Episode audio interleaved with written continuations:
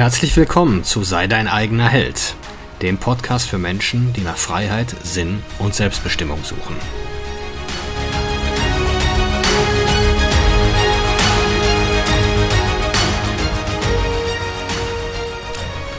Mein Name ist Marcel Manten, ich bin Familienvater und Unternehmer und in diesem Podcast möchte ich die Erkenntnisse und Lektionen mit euch teilen, die mich das Leben auf meinem Weg bisher gelehrt hat.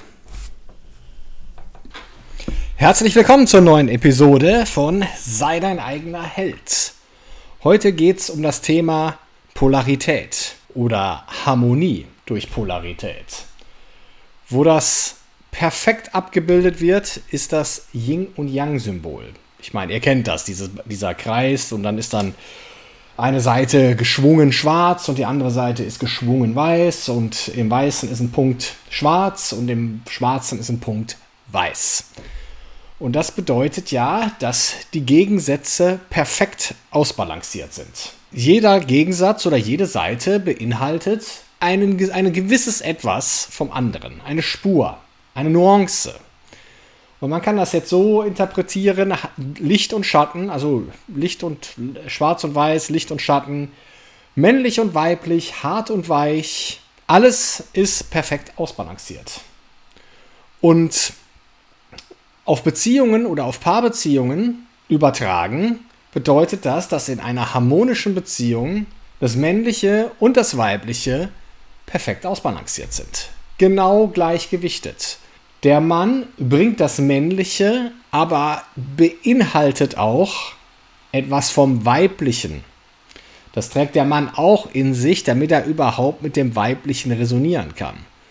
Umgedreht genau das Gleiche.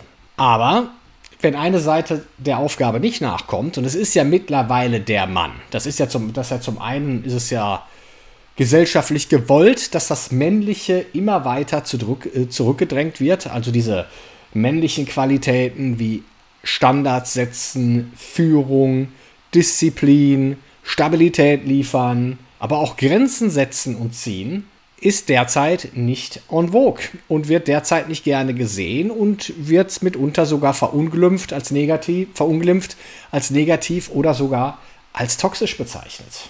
Was natürlich dazu führt, dass Männer immer unsicherer werden in ihrer Rolle als Mann und wissen überhaupt nicht mehr, wie sie die jetzt interpretieren sollen.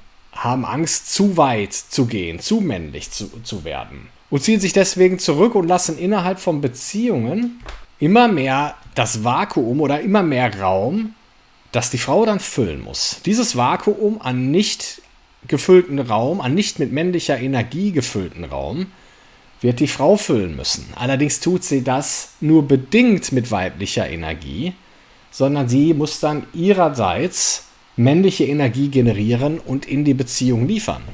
Und das führt ja dann dazu, dass Männer, so dieser Pantoffelheld oder äh, dieser Typ Mann, der keine Entscheidung treffen kann, ist übrigens auch eine extrem männliche Qualität, Entscheidungen zu treffen. Die sich ständig beratschlagen müssen mit ihrer Frau. Ich meine, ja, das kannst du dir erzählen. Wir treffen keine, wir treffen alle wichtigen Entscheidungen zusammen. Allerdings, das solltest du als Mann schon tun. Du solltest in der Lage sein, Entscheidungen zu treffen. Und die Beziehungen, wo dann die Frau die Hosen anhat, der Ausdruck kommt ja nicht von ungefähr, das sind dann meistens die, wo die Frau die Rolle übernimmt, die der Mann nicht ausfüllen will, nämlich Standards setzen, Entscheidungen treffen, diszipliniert auftreten.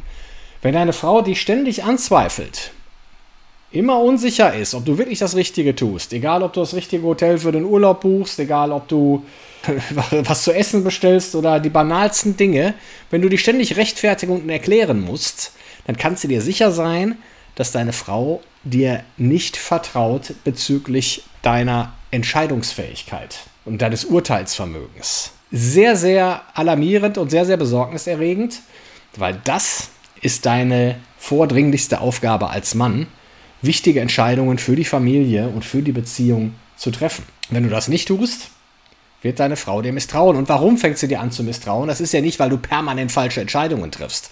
Also wir reden nicht, dazu, äh, nicht davon, immer perfekte Entscheidungen zu treffen, weil das kann keiner.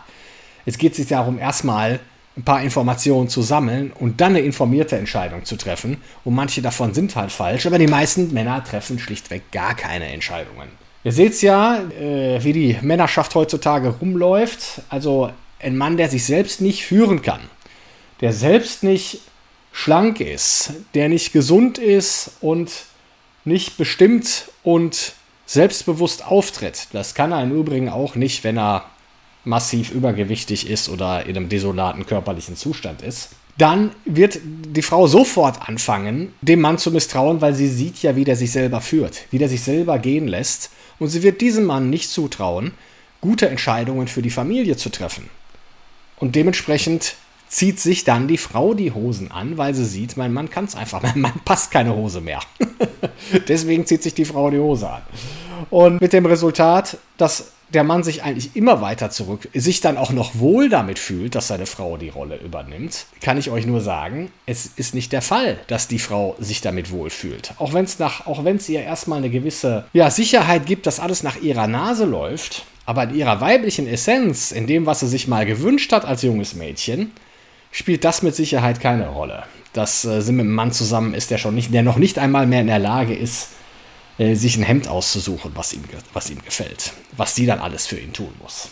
Ähm, muss der Mann jetzt natürlich auch weibliche Qualitäten akzeptieren und zulassen. Das sind die weiblichen Qualitäten sind immer sehr inklusiv, sehr empathisch. Ihr Frauen wollen immer, dass alle dazugehören. Frauen wollen, dass alle eine gute Zeit haben. Frauen wollen die Harmonie. Frauen wollen, ja, dass alle am Tisch happy sind. So, und dann bist du als Mann auch häufiger mal in der Rolle, dass du der Spielverderber bist. Dass du sagen musst, ja, bis hierhin und nicht weiter. Bis hierhin mache ich das alles mit. Aber hier ist die Grenze, die wir nach innen und nach außen wahren. Was, was, wofür wir stehen. Auch die Werte einer Familie, die, die vermittelt, die ähm, verkörpert auch ein Mann und artikuliert die auch und achtet auch darauf, dass die beachtet werden und dass danach halt gelebt wird. Die Kultur einer Familie wird weitgehend vom Mann geprägt, aber natürlich in Kooperation mit der Frau. Und dieses ganze Gequatsche von wegen toxische Maskulinität, äh, Feminismus, äh, Frauen werden unterdrückt, benachteiligt etc. Männer und Frauen sind dafür gemacht, um zu kooperieren und nicht gegeneinander zu arbeiten. Aber wenn die Frau auf einmal männliche Qualitäten annehmen muss und zum Mann in der Beziehung wird, dann erkennt die irgendwann auch, dass ein Mann zu viel da ist. Und das ist dann blöderweise irgendwann der richtige Mann, der echte Mann, wenn die Frau sieht, ich muss ja eh den ganzen Scheiß hier alleine machen. Und deswegen haben wir Männer eigentlich durch unsere Passivität, durch unsere, unser, ja, durch unsere Verlorenheit von Sinn, durch unsere komplette Sinnverlorenheit, und durch Trägheit und sich gehen lassen, haben wir eigentlich, ja, haben wir den Frauen einen Bärendienst erwiesen. Da so, dass sie sich heute in Feminismusdebatten verlieren müssen, weil sie gar nicht mehr wissen, wie ein richtiger Mann an- und auftritt und irgendwelche Typen mit einer großen Fresse und einem machohaften Verhalten ähm, für richtige Männer halten und dann sagen, ja, die sind toxisch. Ja, natürlich sind die toxisch. Aber so Verhaltensweisen, andere zu unterdrücken, andere mundtot zu machen, ähm, sich selbst permanent an erster Stelle setzen zu wollen, die eigenen Bedürfnisse und vor allem die eigenen kurzfristigen Bedürfnisse ständig befriedigt haben zu wollen und am besten sofort, das ist immer toxisch. Egal ob Mann oder Frau davon Gebrauch macht. Manipulation, Unterdrückung ist immer toxisch. Und das machen Männer und das machen Frauen. Bei Männern sieht es natürlich dann halt äh, oft noch sehr proletenhaft und sehr asozial aus, was es natürlich auch ist, aber es fällt natürlich sehr, sehr stark auf. Frauen gehen da oft etwas subtiler vor, aber irgendwo haben diese Männer, haben Männer durch ihre Passivität wirklich selbst verschuldet, dass wir heute in dieser Debatte sind. Das, diese Debatte ist erst möglich geworden, weil Männer sich geweigert haben, als Männer anzutreten und wirklich Männer zu sein in ihrer Welt. Eine Frau, wenn er, wenn er die mal wirklich fragt, wovon träumt die? Dieses berühmte Bild vom Prinzen oder vom König, das ist ein Mann, der ein Königreich hat. Das ist ein Mann, der ein Königreich hat, der sie als Königin wählt. Das ist jetzt nicht, die träumt nicht davon, jetzt irgendwo die zweite Mutti von einem Typen zu werden. und den dann, äh, dem dann, dass das, dass das Zuhause oder das Eigenheim dann das, äh, das, das erweiterte Kinderzimmer für den Mann wird.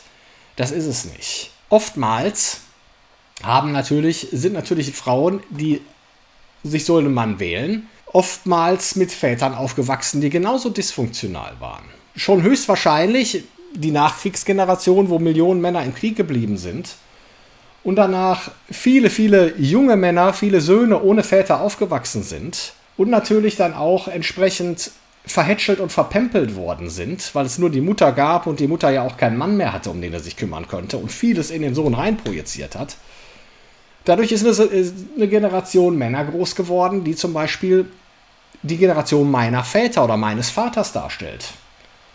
Die sehr, sehr traumatisiert sind, die kein männliches Leid und Führungsbild kennen und kannten, überhaupt gar nicht wussten, wie so ein Mann aussieht. Und ich glaube nicht, dass das einzige Problem jetzt ist, dass wir heute, dass unsere Kinder heute überwiegend von Frauen erzogen werden. Ich denke, das liegt viel früher. Wenn es zu Hause noch funktionelle Väter gäbe, dann wäre das überhaupt kein Problem. Weil ich kann mich, ich glaube jetzt nicht, dass in den, in den Kindergärten oder wie sie früher hießen, ähm, dass da jetzt mehr männliche Erzieher und mehr männliche Lehrer waren. Mehr männliche Lehrer höchstwahrscheinlich, aber nicht unbedingt äh, männliche Erzieher in den Kindergärten.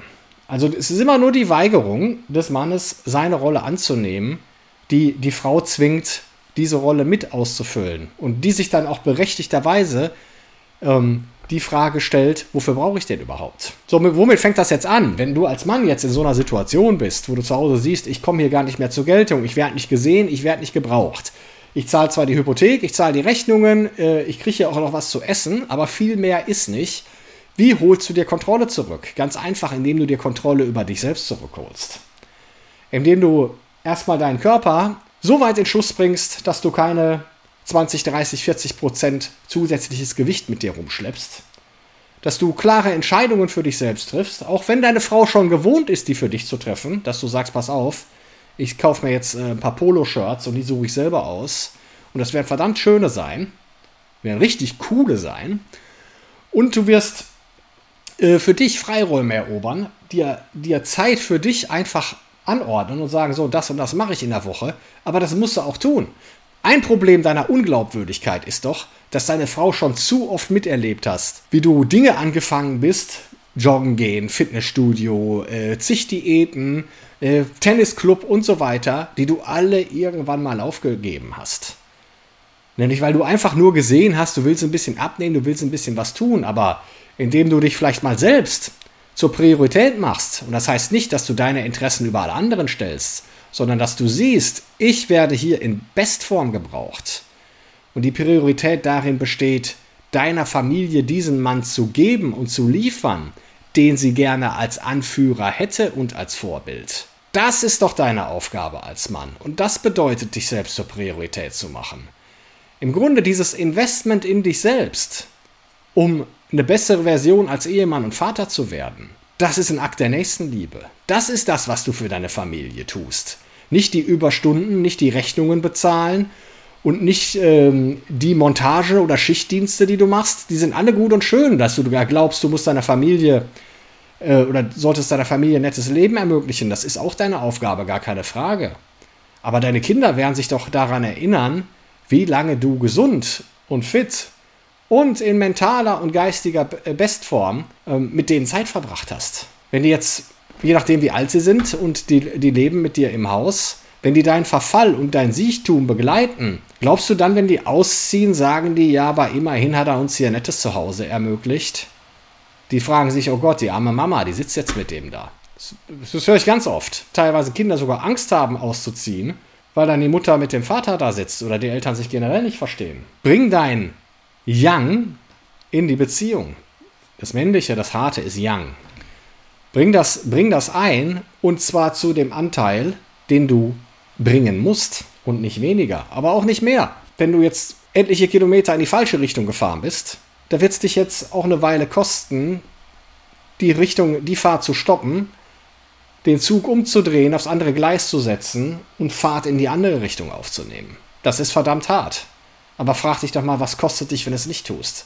Was kostet dich das, so weiterzumachen wie bisher? In diesem Sinne danke ich fürs Zuhören und würde mich freuen, wenn ihr beim nächsten Mal wieder dabei seid.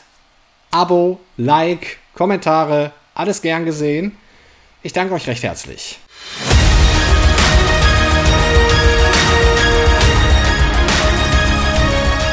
Ich danke euch fürs Zuhören. Würde mich freuen, wenn ihr den Podcast abonniert und beim nächsten Mal wieder zuhört. Empfehlt ihn auch gerne weiter. Bis dahin, ich freue mich.